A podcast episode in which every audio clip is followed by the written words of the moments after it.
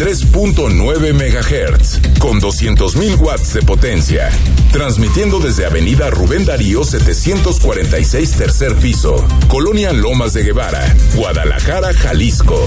Código postal 44657. Imagen. Poniendo a México en la misma sintonía.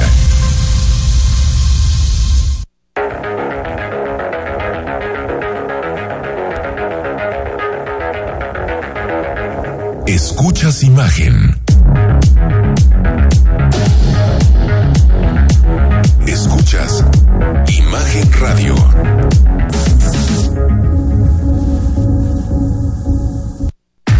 Escucha Imagen Jalisco con Enrique Tucent de 8 a 9 de la noche, 93.9 FM. Imagenguadalajara.mx. Imagen. Más fuertes que nunca.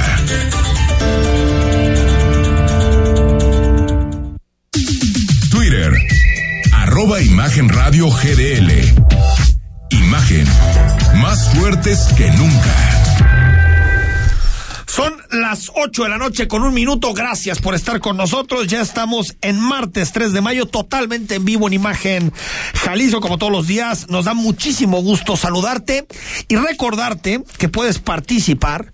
Esta semana se va el libro mío y no mío de Luis Pechetti, un libro para los pequeñines de la casa, un libro muy interesante que nos dejó Carlos López de Alba desde la semana pasada que fue el Día de las Niñas y los Niños. Escríbenos al WhatsApp al 33 15 63 81 36 o también puedes participar a través de Instagram, eh, siguiendo las cuentas oficiales de Imagen Radio, Radio Imagen Guadalajara y de Enrique Tucen, dándole clic en la foto del libro y también escribiendo un comentario con tu nombre y con eso ya estás participando. Lo puedes hacer por la vía de WhatsApp entras de la misma manera, danos tu nombre y también lo puedes hacer a través del Instagram. Rodrigo de la Rosa, como todos los días, Qué ¿cómo gusto, estás? Enrique, muy buenas noches a todos.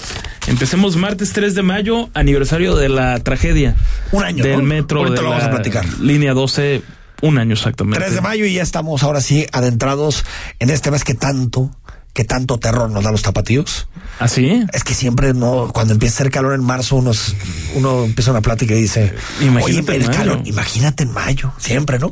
Y a veces está peor en marzo y en abril que en mayo, pero sí es tremendo, ¿eh? el Ah, calor en la terrible, ciudad ¿eh? es Terrible. una cosa No, no, no, insufrible. terrible, el tráfico, bueno, estamos hablando de que son meses que solamente lo bonito de los árboles de la ciudad, las jacarandas, los tabachines, las lluvias de lo oro, que nos lo hace más es lo que hace bonita porque lo demás, verdaderamente, las temperaturas en Guadalajara son espantosas. Pero bueno, se conmemoró el 228 aniversario de uno de los hospitales icónicos de nuestra ciudad, el Hospital Civil Fray Antonio Alcalde. Recibió el nombramiento, un edificio viejo que por cierto tiene que ser mantenido y que tiene que tener inversiones. Recibió el nombramiento de Patrimonio Cultural del Estado y también trámites ante la UNESCO para recibir el nombramiento de Patrimonio Cultural de la Humanidad. Ahí estuvieron la plana mayor de la Universidad de Guadalajara, de los hospitales civiles, Rodrigo de la Rosa, estuvo el rector de la Universidad Ricardo Villanueva y estuvo también el gobernador Enrique Alfaro. Exactamente, en el mismo presidium celebraron este, este aniversario y como ya decías, los trámites para que ante la UNESCO este edificio pueda ser declarado Patrimonio Cultural de la Humanidad. Mucho que invertir todavía. A ver, es un edificio que vale mucho la pena tenerlo Totalmente. bien restaurado. Es, No, y una sociedad que, que, que cuida su historia, que cuida su patrimonio. Sin duda. Es una sociedad que tiene memoria y que sabe a dónde va. Cuando descuidas tu pasado, eh, hijo. Y, y hay que hay, que destacar también, antes de, de escuchar la nota, qué gran papel toda la comunidad del Hospital Civil a lo largo de la Sí. pandemia de, de COVID-19, y, etcétera. y, Qué bárbaro. gran papel. Y también hay algo que falta meter en las escuelas. Familiarizar a las niñas y a los niños tapatíos jaliscienses con la figura del alcalde. Creo que es algo que no se conoce en las escuelas. No, nada. Porque siempre ha habido una idea, y más, más ahorita que tenemos que hacer un programa sobre lo que está haciendo este Marx, este cuate. Marx Arriaga. Hijo, mano. O sea, es que si no, les dejamos no. un sexenio más, meten el manifiesto comunista como libro. Como libro. Necesario para poder pasar la preparatoria. es ¿eh? O sea, es una Sí, cosa nefasta. totalmente ideologizada que nos lleva por el camino que no es. Pero bueno, volviendo un poco, la historia nacional se imparte en nuestras escuelas, pero la historia regional no se imparte. Mucha gente no sabe quién es Mariano Otero, mucha gente no sabe quién es Fray Antonio Alcalde, y me parece que solamente una sociedad que conoce su historia puede realmente reinvertirse de cara al futuro. Escuchamos todo lo que pasó en el civil.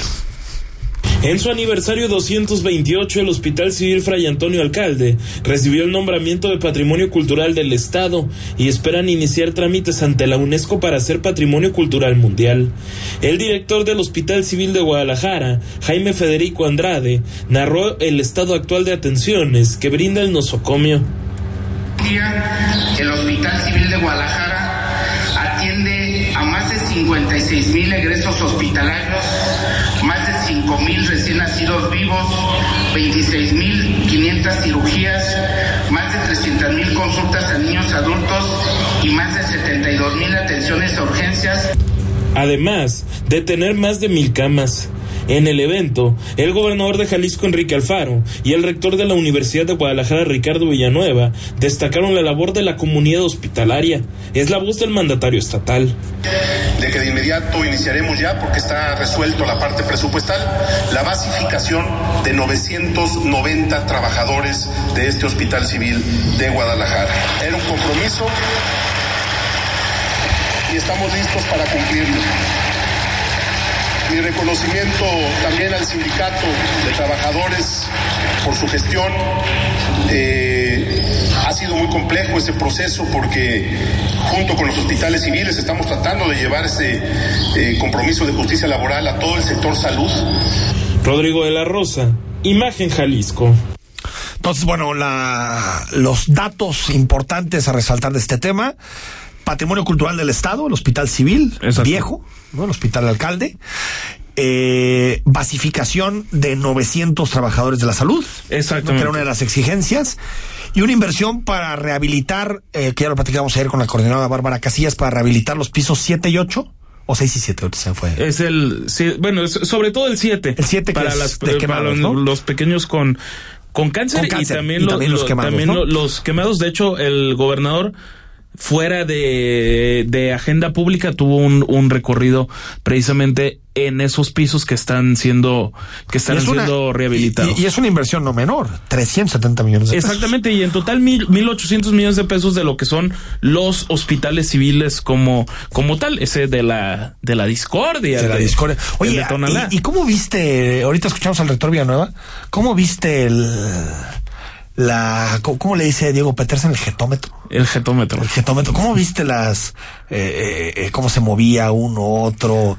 Eh, había mejor ambiente entre el rector y el gobernador. Yo, yo, al menos de, la forma en que yo lo percibí, sí, porque en otros eventos que les tocaba estar al lado algo así y estaba más fuerte todavía esta disputa de 140 millones de pesos, sí se veía la incomodidad. Hoy les tocó por parte del evento de estrecharse la mano como tres o cuatro veces, realmente sin mayor problema. Yo creo que la, la ah, política es acuerdo. Yo te diría que hasta sonriendo y haciéndose guiños. ¿Ah, sí? O sea, entonces me parece. yo creo que muy dentro de su corazón el rector y el gobernador se, quieren. Sí, son buenos. Me da la impresión de que son buenos cuates. Sea, acuérdate que les tocó, bueno, pues, les tocó estar en una campaña uno contra otro en 2015. Y se dieron hasta con la cubeta. Después le tocó ser regidor Villanueva, se fue al Cutonalá creo que tuvieron una muy buena primera parte del sexenio hasta la bronca, pero colaboraron muy bien, ¿no? Ambas instancias. Sí, claro. Eh, yo lo que espero es que ya se arreglen. Porque esto es lo que le interesa a los jaliscienses, Rodrigo. No les interesa la grilla de Raúl Padilla, de Agamos, de Enrique Alfaro, de MC. Lo que les interesa es la inversión en educación, la inversión en hospitales, que es lo importante. Pero precisamente eso le, le preguntamos al, al rector Villanueva, que ya después en entrevista aparte, sí sacó más la parte de decir, no, ¿saben qué? A ver, de que hay pleito, hay pleito. Ah. Todavía lo hay. Nadie diga que aquí nos jugamos la pipa de la paz. Nadie lo diga. Pleito sí hay. Bueno, escuchamos a Villanueva y derechos humanos que sí es un OCA, la Corte le dice que no, no le reconoció el interés jurídico sobre el caso. Pues la interpretación que tuvo la Corte es que los derechos humanos solo pueden defender los derechos humanos de ellos mismos. Una cosa que no, estoy de acuerdo. Pues digo, la cuestión de derechos humanos pues debe, tener interés jurídico en cualquier lugar donde se violenten los derechos humanos. Pero bueno, eh, eh, esas cosas pasan en este país, seguiremos dando la batalla, pero digamos que nuestro juicio principal es el juicio de amparo que estamos promoviendo. Ese va por buen camino y algún día puede llegar a la Corte. Lo que yo no tengo duda es que cuando la Corte llegue al fondo del asunto, que hasta hoy no ha visto el fondo, la Corte no, digamos, ningún ministro ha leído el expediente ni de qué se trata. Simplemente han dicho no tiene interés jurídico. Bueno, eh, eh, esta semana ha habido dos, dos eh, temas que nos, que nos obligan a, hacer un paréntesis en este conflicto que tenemos que sigue, ¿no? y lo quiero dejar muy claro. Bueno, ahí está. Que los obligan a estar juntos, eh, Uno, qué bueno que, que sigan teniendo relación institucional, porque no, eso es importante. Es parte. Y al final los sueldos del gobernador, del rector, son pagados con dinero público y ellos tienen sus responsabilidades y tienen que estar ahí presentes. Pero queda claro que queda esta este litigio que es el amparo, ¿no? El amparo promovido por la Universidad de Guadalajara en específico, ¿no? Sí, no, eh, todavía, por, todavía por parte ahí, de la comunidad, supongo. Pero que va a llegar eventualmente algún día dijo no, sabemos cuándo no, no, no, fue muy preciso a la Suprema. Corte de Justicia no fue de la muy Nación. preciso Lo que hemos criticado aquí es la, la postura de la universidad de no aceptar del todo lo que está sucediendo, que es que la Suprema Corte de Justicia por goliza le está dando la razón sí. al gobierno del estado, más allá de si, si lo acepta si o no lo acepta. o no. Y, y, y, bueno, creo que esto es importante porque lo hemos dicho en temas que no nos gustan. Por ejemplo, en el caso de la ley Bartlett, ¿no? Eh, eh, o estamos con la Corte en sus resoluciones o no estamos, porque no se vale estar con la Corte cuando te da la razón simplemente. Exactamente. ¿no? O sea, si claro. vamos a creer en la Corte como un árbitro legítimo para eh, debatir, para definir los problemas y tratar de resolverlos, pues hay que... Que tenemos que creer, al no, fin y no, al yo, cabo, yo creo en o la sea. Corte, a pesar de, de que algunas resoluciones, como decía el rector, no te gustan, pues tienes que acatarlas como demócrata. Exactamente. Nada más, rápidamente, Enrique de la Universidad de Guadalajara, saludos para Margarita Alegría, nos dice que próximamente van a mandar una recopilación de lo que está pasando en cuanto a denuncias por acoso fuera de los campus universitarios Ajá. y adentro de los campus universitarios. De acoso a... Acoso a estudiantes, Ah, a, a mujeres en, en concreto, evidentemente. Esto porque también se lo preguntamos al, re- al rector Villanueva, lo podemos escuchar en, en otro momento de lo que está, está sucediendo, porque sí es pues un tema de- delicado cómo se ha acentuado sobre ¿Qué? todo este año y último mes en la propia universidad, cambiando Eh, el tema del acoso y también el tema de la inseguridad en su Las conjunto, ¿no? Que, que fue el video que sacaron la semana pasada rector y gobernador.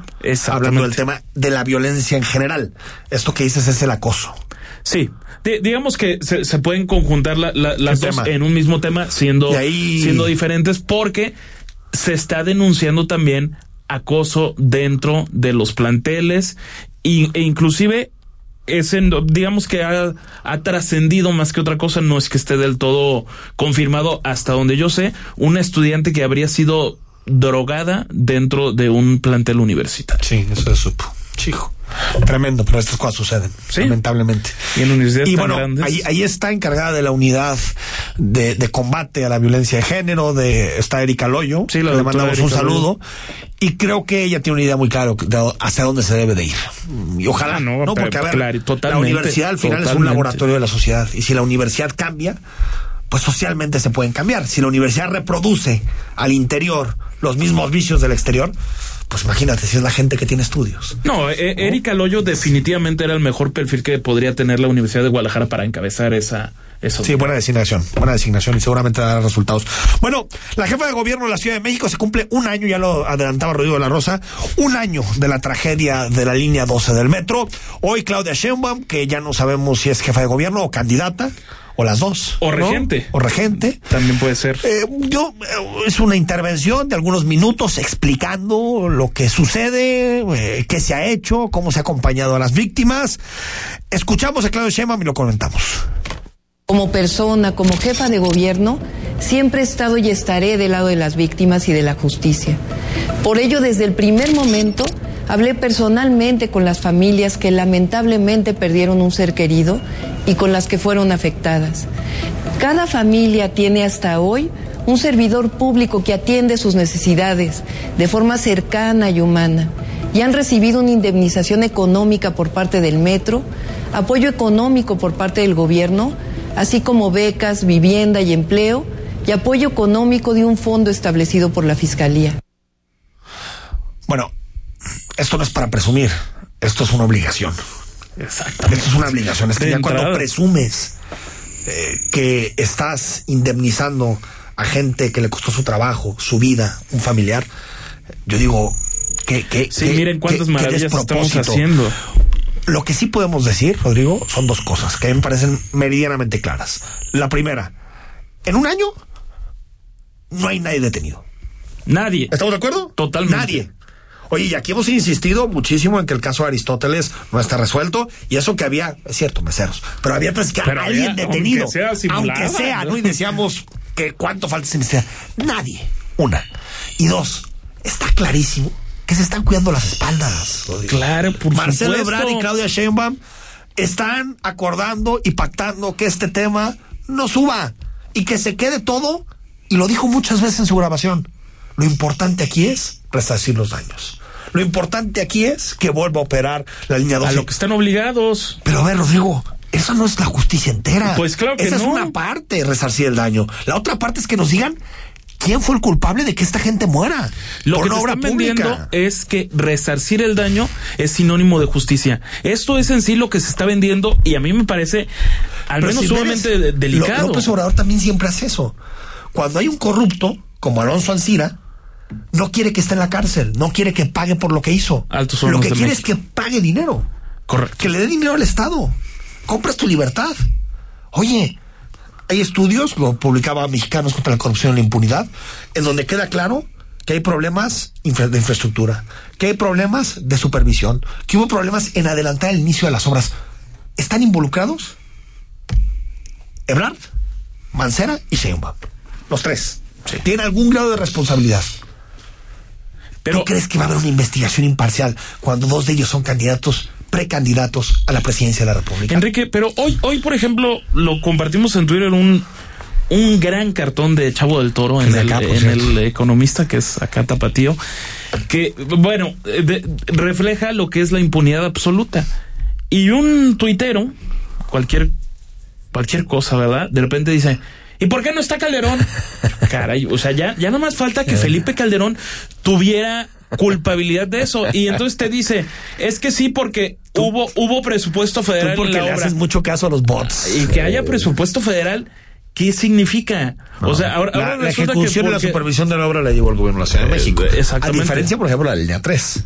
Son Que la gran parte de la, de, la, de la obra la hizo el gobierno federal, no solamente con recursos, sino en ejecución y supervisión de Pero obra. tenemos que, que saber diferenciar muy bien, aunque creo que estos tuiteros saben son diferenciarlo perfectamente, pero son personas que están tan fanatizadas que no pueden tolerar que López Obrador aparezca en una caricatura. Es increíble. Claro. Es increíble. No se parecen mucho a los fanáticos musulmanes, ¿no? Que tampoco les gustan que los dibujen. Sí. Bueno, ahí está. 8 de la noche con 17 minutos. Vamos a ir al corte y vamos a hablar de un tema que seguramente te interesa. Las ciclovías y el debate abierto en nuestra ciudad sobre las ciclovías. Ayer el, el presidente municipal de Zapopan, Juan José Frandier, anunció que no hay cambios en el modelo ni tampoco en la ruta, en el trazo de la ciclovía de Avenida Guadalupe, que es una de las ciclovías más grandes de la ciudad, que conecta, pues digamos, poniente, oriente a poniente de la ciudad o poniente oriente de la ciudad, y que algunos vecinos, sobre todo asusados por líderes políticos, han estado duro y dale en Hubo contra de las ciclovías. contra la ciclovía. Ayer lo platicábamos, hasta dijimos nombres y apellidos Sí, y me empezó a pelear en redes sociales que, que este pues, Púas Olivares, o no sé quién es este Olivares, que, que, bueno, eh, me empezó a decir, está bien, a mí mi posición es esa. Tú te- tienes todo el derecho de defender la posición que tú quieras. Lo que digo es que eres un estafador. Simplemente eso, porque tú lo que quieres es hacer política, utilizar la ciclovía, propiciar más muertes de ciclistas. Se podrían defender mejores Claro, causas. ¿no? yo creo que Vaya. yo puedo entender que alguien esté en contra. Por supuesto que puedo entender. Lo que no puedo entender es que alguien lucre con eso. Porque detrás hay dolor, hay gente que ha muerto y hay eh, eh, posiciones que me parecen que son totalmente miserables.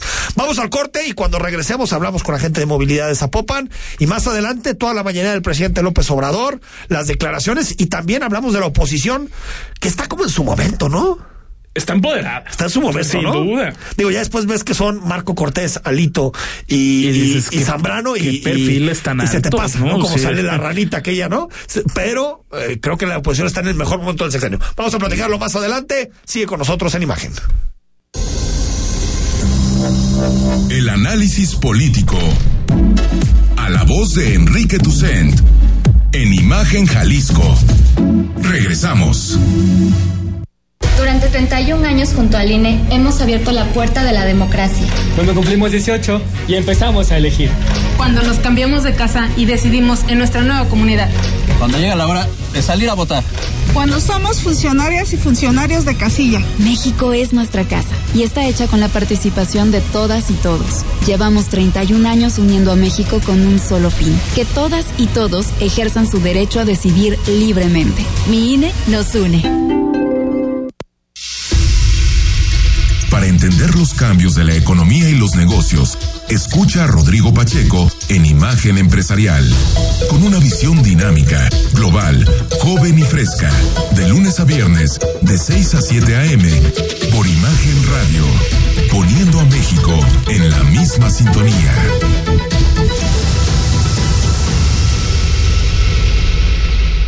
Es domingo por la noche y no supiste nada del mundo del deporte. No te preocupes. Sintoniza de 8 a 10 de la noche. Imagen Deportiva por Imagen Radio.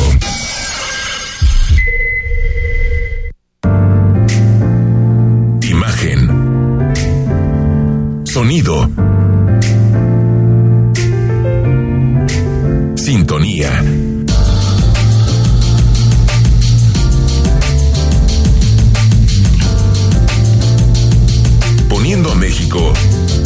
Misma sintonía. Las voces más importantes del análisis político en Jalisco, en un espacio para comentar, reflexionar y polemizar sobre los temas de tendencia a nivel local, nacional e internacional. Imagen, más fuerte que nunca.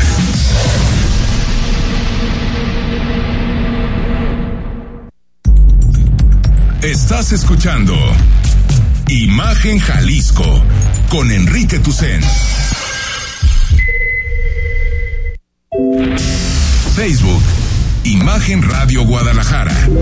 Imagen, más fuertes que nunca. Uno, meternos a los camellones tenemos que derribar árboles. Número dos, el meternos a la zona de las banquetas, tenemos que meter todo el cable, el cable que hay, reducir la parte peatonal y esto iba a afectar muchísimo. Bueno, ahí explica un poco el no, Juan José Frangel, presidente municipal de Zapopan, el por qué no a un nuevo trazo en Avenida Guadalupe de la ciclovía. Se tenían que tirar árboles, reducir banquetas y todo por cumplir el capricho de algunos cuantos. Eso es lo que se pedía. ¿No? Lo explica Juan José Frangé. Y hoy aparecieron mantas, quejándose. Imagínate. ¿No? Quejándose de la decisión. Y quiero platicar unos minutos para tener un poco el contexto de todo este debate. Quiero platicar unos minutos con Mercedes Cruz Vázquez. Ella es la directora de movilidad de Zapopan. Directora, ¿cómo estás? Hola, ¿qué tal? Buenas noches. Muchísimas gracias por invitarnos a tu programa. Oye, a ver, explícanos claramente, conocemos ahorita, o la mayoría creo que conoce el trazo de, de, la, de la ciclovía, pero ¿qué, qué, proponían? Eh, eh, ¿Y qué proponían los vecinos? Y si los podemos llamar vecinos o en realidad habían otros intereses en, en esta negociación. Bueno, eh, se presentaron cinco personas, cinco individuos, que ya los tenemos identificados, ¿no? Porque con sus nombres y demás, como vecinos de la zona, sí sabemos que son vecinos de la zona. Ellos tienen un, un, un título, ¿no? Se ostentan como, eh, ay, no recuerdo cómo se llaman, pero de Avenida Guadalupe. De colonos. De Avenida Guadalupe. Presidentes colonos. colonos de Avenida uh -huh. Guadalupe. No, no son presidentes de colonos. Son Okay. vecinos de la zona. Estas cinco personas nos buscaron hace un mes eh, porque decían, no somos cinco personas, yo me refiero a los cinco personas que nos buscaron, ¿no? Sí, Con una serie sí. de propuestas. Sí. Y sus propuestas se pueden englobar en, en dos bloques generales que son las que revisamos. Uno es hacer la, la ciclovía del tramo de Tchaikovsky a periférico, porque ese es el tramo que ellos insistieron en que revisáramos, en que pretendían que modificáramos en su sección o quitáramos la ciclovía de un cuerpo y la pasáramos para el otro. Entonces, Ajá. en este tramo pretendían o en camellón.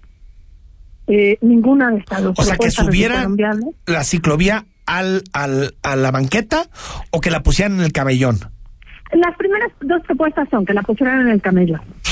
Una y la otra, bidireccional, que es bidireccional, que se elimine del cuerpo de, los carriles que van de Tchaikovsky periférico y entonces que se deje que el ciclista tenga que cruzar todos los seis carriles para que sea en el cuerpo que va de periférico a Tchaikovsky de ida y vuelta, digamos. O que vaya en contraflujo, o que vaya en contraflujo y que eso ponga en riesgo su vida.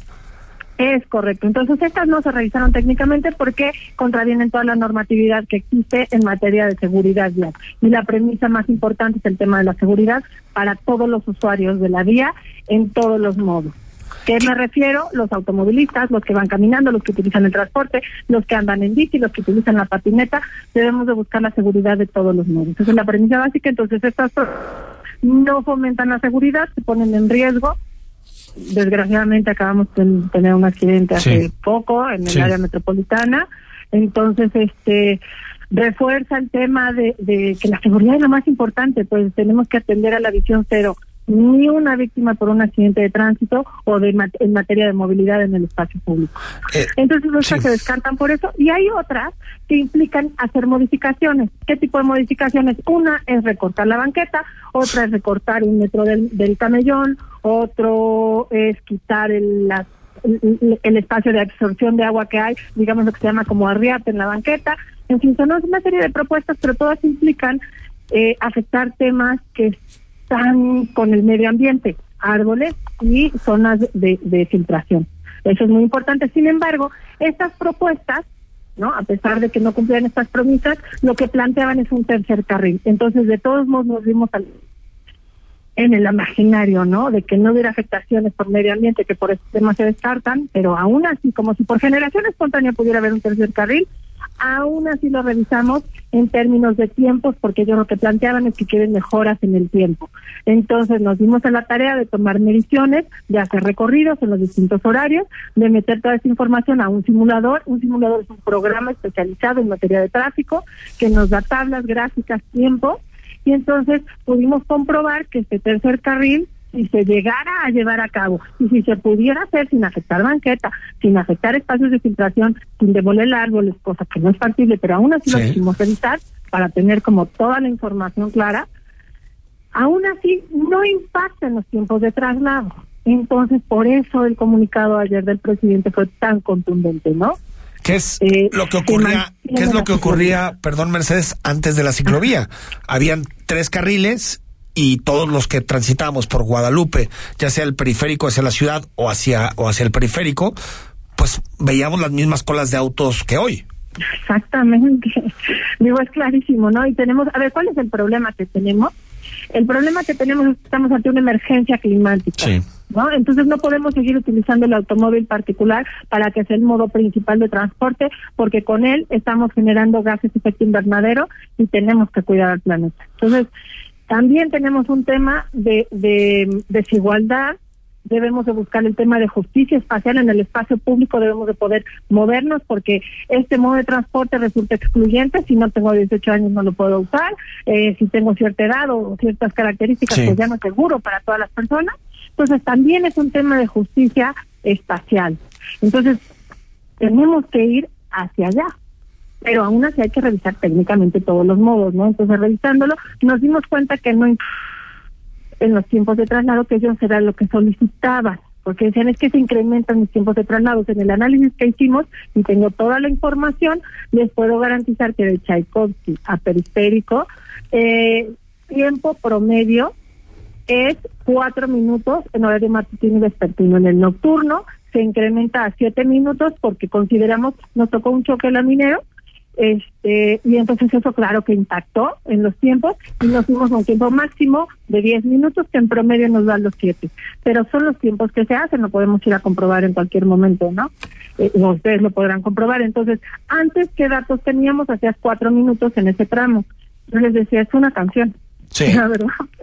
No, y modificarlo tendría afectaciones muy graves al medio ambiente. Ahora, si, si no quieres aguantar los cuatro minutos, te puedes ir en bici y si tienes buena condición, llegas antes. Por supuesto. No, es una oportunidad también para dejar el auto. Rodrigo de la Rosa. Totalmente. Directora, nada más preguntarte, en, en este caso, ¿qué es lo que podría suceder próximamente? Es decir, ¿se van a reunir estas personas que se oponen con contigo, con el alcalde, de Franje, ¿qué, ¿qué, es lo que va a suceder? ¿Prevén más manifestaciones? Porque pues la resistencia ahí sigue. A ver, yo, yo quisiera eh, imaginar, ¿no? Que mañana tienen una cita que ya estaba eh, propuesta, ¿no? Con antelación desde la primera reunión, salieron a medios, informaron, agendamos una reunión el 4 de mayo, porque es el tiempo que necesitábamos para hacer el estudio. Como lo concluimos unos días antes, se lo presentamos al presidente y como fue contundente, él hizo el anuncio en Twitter. Pero aún así, tenemos agendada la cita y esperamos recibirlo en la mejor de las actitudes, porque como bien dijo el al, alcalde, queremos escuchar y siempre hemos estado abiertos a escuchar todas las voces y todas las necesidades de los ciudadanos. Darles todos estos análisis que se hicieron, no son estudios en sí, sino análisis, ¿no? Como decía, de tiempos, traslados, aforos, temas, digo, técnicos, pues, pero hay que presentárselo. Y yo quiero apelar a su entendimiento. Me gusta poner un ejemplo de los popotes. Siempre digo, cuando yo era niña me daban hecho comer con cuatro popotes en la mañana. ¿Y por qué no en la noche también? Y nadie lo veía mal y nadie tenía la conciencia de lo que sucedía. Hoy nadie en su sano juicio se atrevería a hacer eso, ¿no? Totalmente. Jamás es una irresponsabilidad. Entonces creo que conociendo los datos, entendiendo la crisis y la emergencia climática en la que estamos, entendiendo este tema de justicia espacial, que lo único que se trata es que todos los modos convivamos, eh, decían por ahí alguna vez que satanizáramos o que todos nos íbamos a subir a la bici.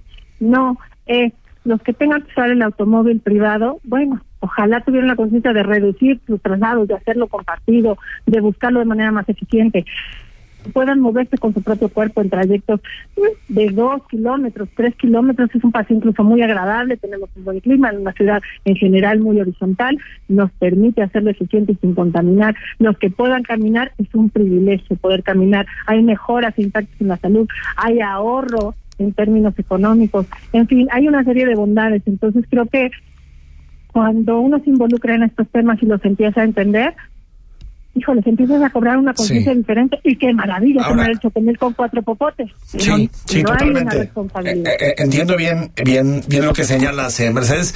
solo preguntarte, a ver, en los últimos años hemos visto una multiplicación de las ciclovías en la ciudad, en particular creo que el municipio que más ha hecho ciclovías ha sido el municipio de Zapopan. no sé si este tipo de resistencias o de mediatización de estos conflictos puede hacer que no se siga o no se siga apostando por la movilidad no motorizada. Es decir, que los gobiernos prefieran, para no meterse en broncas, mejor dejar el, el proyecto, dejar los trazos eh, sin realizar. Este, esto, a ver, puedo hablar por la administración actual. Sí. No sucede, no sucederá, esperamos que no suceda en la futura. La apuesta es seguir eh, mitigando los efectos del cambio y de la crisis climática, es seguir fortaleciendo otros modos de transporte de acuerdo a nuestras atribuciones como municipio, porque de repente por ahí dicen transporte público, pues no es nuestra atribución directamente, ¿no? Pero lo que está en nuestras manos es seguir haciendo este tipo de intervenciones para promover otros modos, la movilidad activa, para reducir los gases de efecto eh, invernadero. Tenemos también un tema de compromisos internacionales. Zapopan es parte de Cycling Cities, estamos eh, compitiendo por el ranking de ciclociudades. Entonces tenemos otros programas complementarios, luchadores viales, educación vial, a un concurso, si me permites promocionarlo y venir, ¿no? Historias por la ciudad. Es una convocatoria abierta para que en 150 palabras nos escriban cómo se mueven en la ciudad, promoviendo historias que fomenten la movilidad activa, la apropiación del espacio público. Entonces, esa es la apuesta que tenemos como, como administración. Sabemos que, bueno, eh, cada cabeza es un mundo. Cuando hay temas que nos impactan directamente, pues nos cuesta verlos, entenderlos pero todo tiene un sustento técnico y digamos que no estamos inventando el hilo negro, ¿no? Eh, hay, hay en el artículo cuarto de la Constitución nos habla del derecho a la movilidad, hay modificaciones en la ley de asentamientos, tenemos la reglamentación municipal, entonces repito, no es inventar el hilo negro, el camino está trazado ya, hay que seguirlo. Pues. Y, por último, por último, eh, eh, Mercedes, para despedirte, se dice mucho aparte de esto del tráfico. Eh, y otras cosas que no me parecen argumentos como mandar las ciclovías a calles secundarias, porque no me parecen ni argumentos debatibles. Pero hay unas que dicen, es que las ciclovías están mal hechas. ¿Las ciclovías se hacen basadas en qué? ¿Se hacen basadas en una norma técnica, en estudios internacionales? ¿En qué, ¿Basados en qué se hacen las ciclovías? Sí, hay manuales. Hay manuales, hay estudios académicos, hay normatividad, tenemos este el de la SEDATO, en fin. O sea, sí está bien especificado cómo debe ser. Eh, las ciclovías tienen un ancho, tienen un buffer, que es un tema de segregación si hubiese algunas que se han hecho intervenciones porque son más recreativas, porque no afecta al volado, porque tienen unos materiales que pueden ser permeables, en fin, sí hay una serie de características, elementos que se consideran. Tenemos nuestros propios manuales, en la mesa metropolitana estamos trabajando por unificar todos estos. No son criterios, ¿no? Sino son eh, lineamientos técnicos. Pautas. Porque no es a criterio. A, a, de, a mí, ¿sabes que A mí se me antoja ahora acá y yo creo que por acá va a ser. No, no, sí hay instrumentos normativos. Mercedes Cruz Vázquez, directora de movilidad de Zapopan. Gracias, se nos fue el tiempo, pero hablemos pronto de estos temas. Por supuesto, yo creo a sus órdenes. Muchísimas gracias, gracias por darnos la oportunidad de Seguro. Gracias. Gracias, buenas noches. Pues ahí está, 8 de la noche con 35 minutos para los problemas que tenemos en nuestro sí, estado, no, en nuestro no, país. Eh, meternos a pelearnos por la ciclovía, me parece, ¿no? Que es, pero hay políticos que encuentran formas de colarse en la opinión pública, ¿no? En la agenda pública. Este y, y, y, la parte de, de acomodar lugar, querer seguir en la, en la dictadura vehicular. O sea, tú y yo llegamos aquí en, en vehículos, no decimos que no los, que no los usamos, pero a veces también te te asumes como parte de un problema. En Mira, yo, yo lo que siempre digo es, si que pienses en los trayectos que haces en el día y que trates ya no solo por evitar el tráfico y la contaminación, sino también por salud personal, pues diversificarlos. Si vas a ir a unas cuadras a comprar unas cosas, pues vete caminando. Sí, claro. Si vas a moverte a tres kilómetros a casa de un amigo, pues en una bici, ¿cuál es el problema? Si vas a ir a estudiar a la universidad que está a 25, 30 kilómetros, bueno, vemos locos que lo hemos hecho, pero lo normal es que alguien no lo haga. Pero eh, claro. si uno de sus viajes que tiene en el día los diversifica, nadie le está pidiendo que te bajes pero, del coche. Por ejemplo, yo simplemente yo, cambiar hábitos. Por, por Hay la, gente que hasta el Oxxo se va en el, en el, en el, coche, dices, oye. Por la cuestión de, de chamba me toca estar muy seguido en el centro de Guadalajara y por ejemplo para mí es impensable no irme en tren. Claro. O sea, pero absolutamente Y no irte en impensable. tren es un errorzazo que aparte te cuesta tiempo y dinero. Pero hay Llegas gente que a pesar mucho más rápido, Totalmente. pero mucho más Pero es que hay rápido. gente que a pesar de que sabe eso, de que es una bronca estacionarte en el centro, de que los estacionamientos particulares te cobran 25 pesos por hora. Te quedas dos horas, son 50 pesos. ¿Cuánto vas del metro y de- del, del tren ligero ida y vuelta? Yo lo tomo en la estación Plaza Patria usualmente o en la de Zapopan, no más de 12 minutos Llegas allá. para llegar a Plaza. Te bajas, no tienes que estacionar. ¿Sí? ¿Cuánto, cuánto es el 9.50? 9.50. Y 9.50 de regreso. 19 pesos. Ni ¿Qué una hora de estacionamiento. Ni No una hora de gas. estacionamiento. Te llevas un buen libro, algo, 10 minutos ahí. Audífonos. Esa, esa es la solución. O disfrutar el trayecto sin nada también. Ver, la sea, ciudad que es muy bonita desde ahí. Claro. Ver es es lo, lo, lo que tienen las alturas también de la, de la ciudad. 8 de la noche con 37 minutos. Cuando regresemos le entramos a toda la agenda nacional, que hay muchísima. Las declaraciones del presidente López Obrador. El análisis político. A la voz de Enrique Tucent. En Imagen Jalisco. Regresamos. En Guadalajara somos capital mundial de la mexicanidad, de la creatividad, de los sueños que se hacen realidad. Somos capital mundial del sabor y la alegría, capital mundial de la belleza y el folclor, de la imaginación y de las letras. En Guadalajara somos capital mundial del libro, gobierno de Guadalajara, gobierno de Jalisco. Poco tiempo para tener a tu bebé y en Hospital Ángeles del Carmen queremos que disfrutes tu espera. Por eso te ofrecemos 10% de descuento en paquetes de parto y de cesárea. Consulta términos y condiciones en hospitalangeles.com. Hospital Ángeles Health System. Queremos un México lleno de vida. Este 5 de mayo conmemoremos el 160 aniversario de la Batalla de Puebla de 1862. Hoy vais a pelear por un objetivo sagrado. Vais a pelear por la patria. Nuestros enemigos son los primeros soldados del mundo, pero vosotros sois los primeros hijos de México. Las armas del supremo gobierno se han cubierto de gloria. Ejército y Fuerza Aérea Mexicanos, la gran fuerza de México. Gobierno de México. La información debe ser actual y debe transmitirse. Tiene que llegar cuando se necesita. Imagen informativa con Patricia Rodríguez Calva. Domingos, 7 de la noche. Imagen Radio. Poniendo a México en la misma sintonía. Escucha Escuchas imagen. Poniendo a México en la misma sintonía. Las voces más importantes del análisis político en Jalisco en un espacio para comentar, reflexionar y polemizar sobre los temas de tendencia a nivel local, nacional e internacional. Imagen, más fuerte que nunca. Estás escuchando Imagen Jalisco con Enrique Tucent. YouTube. Imagen Radio Guadalajara. Imagen. Más fuertes que nunca.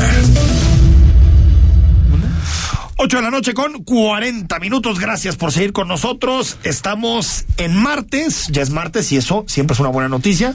Mejor que el lunes. Es que ya falta menos para el viernes. Sí, martes claro. de la noche ya casi parece viernes prácticamente este eh, esta semana. Algunos temas que surgieron en la mañanera de hoy, algunas noticias de último momento con relación a la agenda nacional. Primero, a ver, una de las críticas que hacían eh, artistas, actores, ambientalistas, eh, activistas, que le hacían directamente al proyecto del tren Maya, era que no existía un estudio de impacto ambiental. Esa era la crítica. Exactamente. En- específicamente en el tramo 5 del tren Que Maya. es el de la polémica. Que es de Playa del Carmen, Tulum, ¿no? Estamos de acuerdo. Sí, de acuerdo. Esa era la principal petición. Pues, ¿qué crees? ¿Qué creo? Que tenían razón. Y que el presidente lo tuvo que aceptar. Es que la mentira cae por su propio peso, ¿no? Tan fácil que es aceptar desde el principio. Saben que tenemos prisa y no lo hicimos. Pero entonces ahora, ¿dónde están los pseudoambientalistas que no dijeron nada? O sea, les dio la razón, pero no se dedicaron. ¿Dónde estabas tú cuando Peña estaba en la Casa Blanca? ¿Dónde Exacto. estabas? Sí, yo- estaba empezando la universidad. un estudiante ima- apenas. ¿no? Imagínate. Bueno, escuchamos la respuesta del presidente de la República que defendió el decreto, porque hay un decreto provisional para que se avance con el tren eh, Maya y no hay una manifestación de impacto ambiental. Pues dijo que a pesar de eso, pues es legal. fue para que se tuviese el tiempo y se hicieran bien las cosas, porque nadie quiere, nadie, destruir el medio ambiente. A lo mejor ellos sí, pero nosotros llevamos años luchando por la naturaleza, luchando por las causas justas, luchando por la justicia. Y ese acuerdo está validado por la autoridad judicial, por la Suprema Corte, es legal. Pues hay un juez, ya hay dos jueces, que dicen que no. Que el impacto, la manifestación de impacto ambiental se tiene que entregar. Porque es un requisito de cualquier proyecto de gobierno que se hace. Si te interesa tanto el medio ambiente, cumple con la legalidad y haz una manifestación de impacto ambiental. Yo me imagino que el gobierno con todo el dinero que tiene lo podría hacer. Pero, a ver, me parece que es necesario apuntar dos cosas. Primero que, primero que nada, está claro que no estaban mintiendo esos que llaman pseudoambientalistas. No, que siempre Dijeron que una realidad otro. que terminaron, que hoy la terminan por, por aceptar.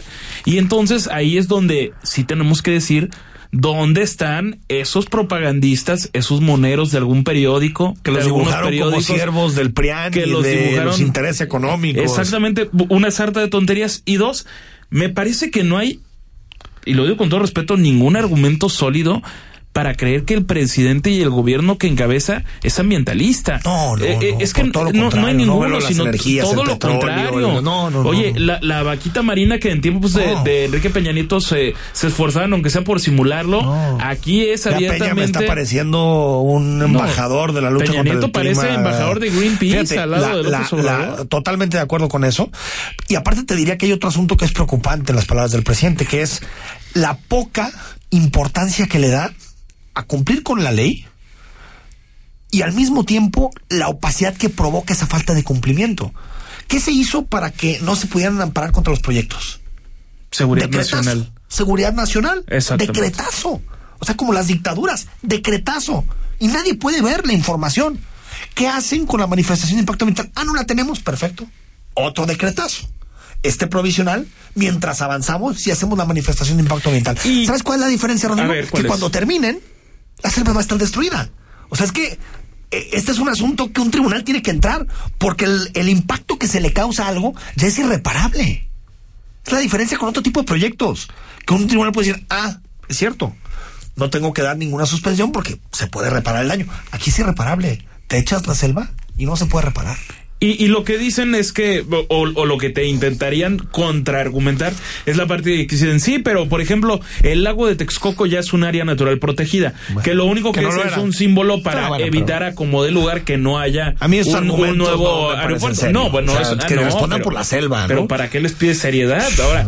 Pero eh, esa, esa parte también, si nos vamos a, creo que ni siquiera estaba discusión que era más urgente, un aeropuerto en el país, en la capital del país, o un tren. Mucho más urgente un aeropuerto. Yo el tren no lo veo mal, ¿eh? No, pero, pero, pero que si se haga nos bien. vamos a urgencias, tal vez. Yo tampoco veo mal el tren, pero Ah, yo, creo yo creo que, que a urgencias tiene- ni siquiera habría punto de comparación. El tren tiene Es esta idea que me parece positiva, Latina. que es ampliar los millones de turistas que llegan a la zona, que lleguen a muchos lugares y que por lo tanto gasten. No, en yo otros- tampoco veo mal el tren. A ver, si me fueres a decir en términos puramente de desarrollo económico del país, Pues no hay, no hay ni definitivamente, debate. ni debate. Pero no creo que fueran incompatibles, porque al final te gastaste más en Santa Lucía que lo que te ibas a gastar en terminar Texcoco. O por no Entonces, decir que casi igual. o casi Sí, igual, ¿no? Pero una, una quedó con cuatro vuelos al día, no sé cuántos trae. Seis vuelos. Oye, no, que por que cierto- también tú, ¿por qué les quitas dos Ahí vuelos? está, seis vuelos. Que por cierto lo están obligando que 50% menos vuelos en el aeropuerto de la Ciudad de México A en Benito Juárez. a decretazo también. Como le gusta al gobierno. 50 vuelos por hora. 50 vuelos por hora menos.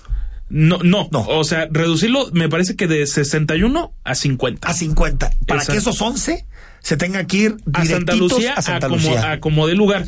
Cuando te pueden decir, oye, pero no me es viable por tema de combustible, porque la gente no quiere llegar.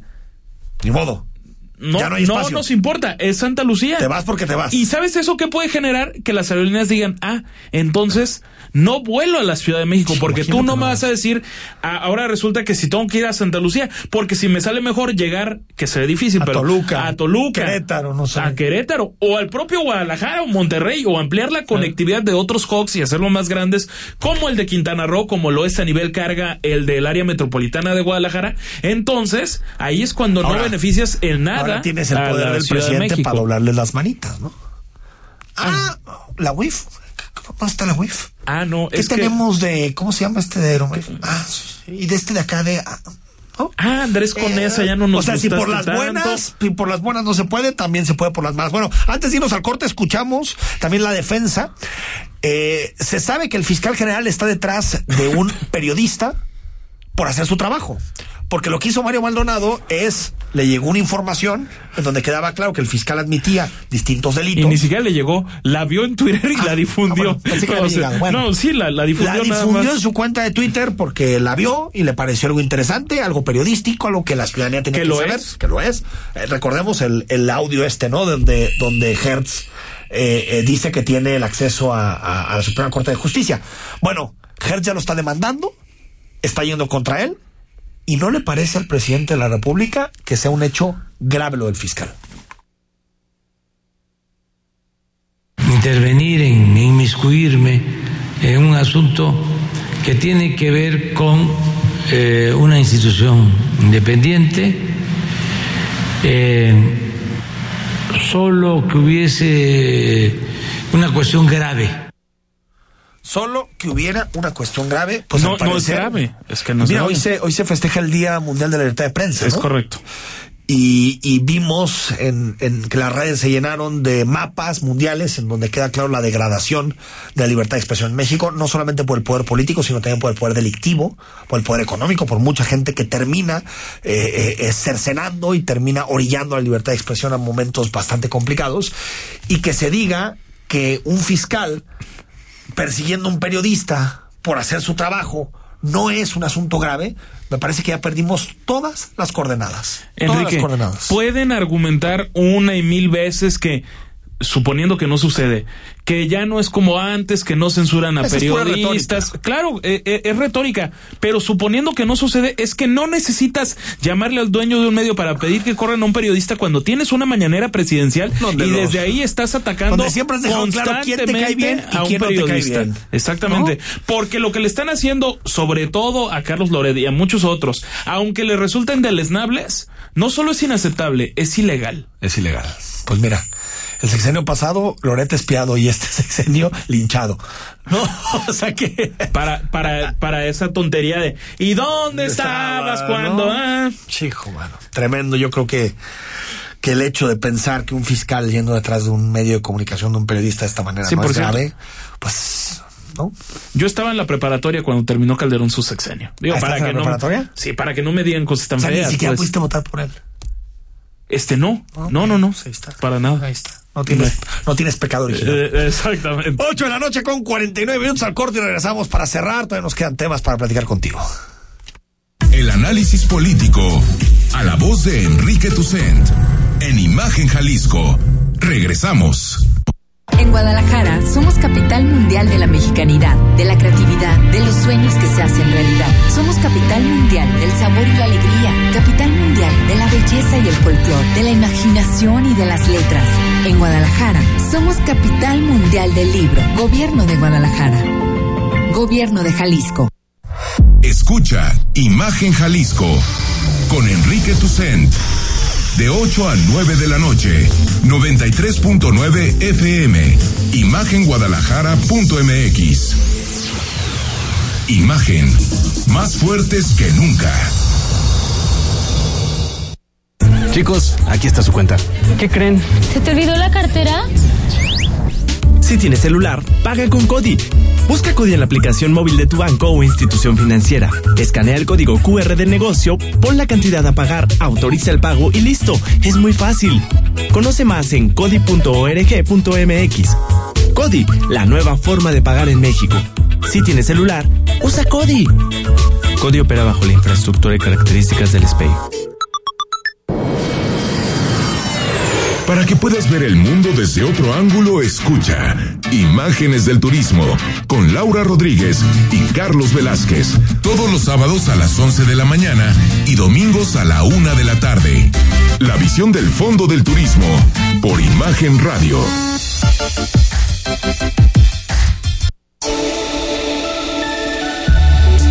Escuchas Imagen Radio. Las voces más importantes del análisis político en Jalisco, en un espacio para comentar, reflexionar y polemizar sobre los temas de tendencia a nivel local, nacional e internacional. Imagen, más fuerte que nunca.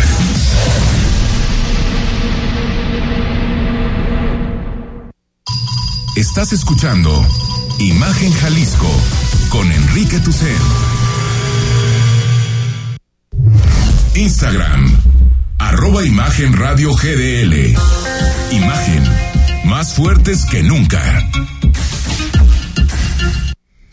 8 de la noche con 52 minutos. Gracias por seguir con nosotros. El WhatsApp, escríbenos. Mañana tendremos tiempo de darle salidas a tus comentarios, a tus reflexiones, todo lo que nos escribas. Al 3315 6381 36. Si quieres participar por el libro de esta semana, mío y no mío, de Luis Pechetti, también aquí te puedes anotar o lo puedes hacer a través de Instagram con la dinámica de cada semana, siguiendo a mi cuenta personal, F. Toussaint, siguiendo también la cuenta de Imagen Radio GDL, poniéndole like a la fotografía y poniendo tu nombre, ya estás participando en el libro de esta semana de Luis Pechetti. Bueno, de entrada, eh, hubo, hubo mucha, eh, mucho debate y mucha polémica porque se decía que el 30 de abril iban a caducar millones de vacunas en el país. Es lo que se comentó. Y que por eso el gobierno de México estaba acelerando las vacunas de refuerzo. Sobre todo con AstraZeneca. Con AstraZeneca, ¿no? Que eran, por eran lotes de AstraZeneca, ¿no? Lo, está confirmado. o sea, A ver. sí, pero que al, al final se lograron sacar. Sí, yo, yo pude platicar con, con una persona muy enterada del tema que te dice que había una desesperación Ah, muy O fuerte sea, sí era real. en los días previos al 30 de abril porque había un lote muy importante de vacunas que estaba por caducar. Al final lo que dice López Gatel es que no caducaron, que se utilizaron todas. Bueno, eh, en ese aspecto qué bueno, pero también Enrique tenemos que decir que Pero sí es Eh, mala no, planeación, ¿no? eh, puede Que ser se te una. venga no, encima. sin duda puede haber una mala planeación, pero también la parte de no sé. Tenemos que verlo con especialistas en salud pública. ¿Qué tan escandaloso es? Porque también está la parte de los antivacunas, de los que se vacunaron dos veces, pero dicen, no, la tercera ya para qué, si ya me sentí mal dos veces, o sea, e, e, esa parte de la gente que sea renuente a vacunarse, también, Pero puede, eso lo tienes mucho- también puede haber una responsabilidad Pero si tienes en técnica y ciencia, tú puedes ir midiendo cómo va la gente respondiendo. Ah, y pero es que en este que hacen. gobierno no hay técnica y ciencia. Pero fíjate, también recordé ahorita que al gobierno de Jalisco en 2019 se le caducó, pero para el dengue. Exactamente. ¿Te acuerdas? Y fue un Y problema. que después, y después el secretario dijo que, que, que no había importancia con la fecha de caducidad, que hablaron con el laboratorio y que el laboratorio les dijo que la podían aplicar. Que no, no, no importa. Era, eh, era, Petersen, eh, ¿no? sí, y era para fumigar. Era para fumigar. Lo que pasa es que se, se, se, se deja de fumigar. fu- sí, fumigar. Y me, me tocó vivir el dengue en 2019. Híjole. Terrible, ¿no? No, no se lo recomiendo a Te nadie. duele ca- cada, en cada hueso Hasta del cuerpo, las ¿no? ideas. Totalmente. Bueno, y para que sepas, eh, a partir de enero de 2023 vamos a ser Dinamarca. La Dinamarca norteamericana. ¿Cuándo, perdón? A partir de enero de 2023. Ah, bueno, o sea, íbamos ya- a hacer en enero de tanto. 2020, pero llegó la pandemia y entonces la pandemia nos fregó. pero ahora sí, el presidente dice que se retomará el plan para mejorar el sistema de salud. Nos hemos propuesto tener el sistema de salud funcionando eh, de manera óptima para el primer eh, trimestre del año próximo. Estos eh, 15 desde este año, en cuatro o cinco meses más ya vamos a poder decir, están todos los médicos, eh, se atiende a los pacientes en todos los turnos, en fines de semana, no faltan las medicinas al 100. Ese es el reto, ese es el desafío. Por eso lo vamos a transparentar. Bueno, pues ojalá. Lo deseo, pero no va a suceder. No, no, pues no, si no, va a ahorita, suceder. ¿no?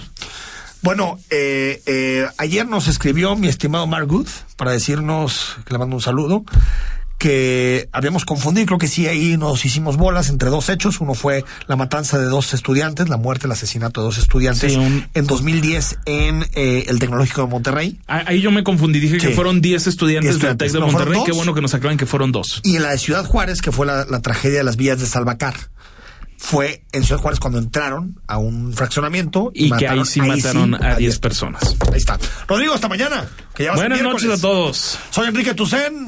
Como todos los días, mañana a las 8 estamos en Imagen. Sigue con Yuriria Sierra aquí en Imagen. Escucha Imagen Jalisco con Enrique Tucent de 8 a 9 de la noche 93.9 FM Imagenguadalajara.mx Imagen más fuertes que nunca En la Cámara de Diputados legislamos en beneficio de las y los mexicanos. Por primera vez los partidos políticos podrán renunciar parcialmente a su financiamiento. Así unirán sus esfuerzos y orientarán sus recursos para apoyar a las y los afectados por fuertes fenómenos naturales, emergencias sanitarias o para fortalecer la educación. Para todas y todos los diputados, lo más importante es estar al servicio del país. Cámara de Diputados, Legislatura de la Paridad, la Inclusión y la Diversidad. Agradecemos la participación y entusiasmo en la Jornada Nacional Electoral del pasado 22 de abril. Celebramos la excelente respuesta. El 92% de los afiliados al STIR cumplió con su derecho a ejercer el voto. Todo el éxito a Ricardo Acedo Samaniego, secretario general, y al Comité Nacional, electos para el periodo 2022-2028. De forma responsable y en unidad, los trabajadores de la industria de la radio, televisión y telecomunicaciones cumplimos así con la ley laboral. STIR, Sindicato de Vanguardia. Mitos y leyendas de la música llegan a través de Imagenología. Todos los domingos a las 17 horas con Tania García. Imagen Radio. Poniendo a México en la misma sintonía.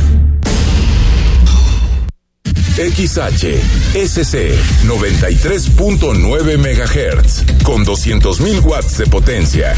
Transmitiendo desde Avenida Rubén Darío 746 tercer piso, Colonia Lomas de Guevara, Guadalajara, Jalisco. Código postal 44657. Imagen. Poniendo a México en la misma sintonía.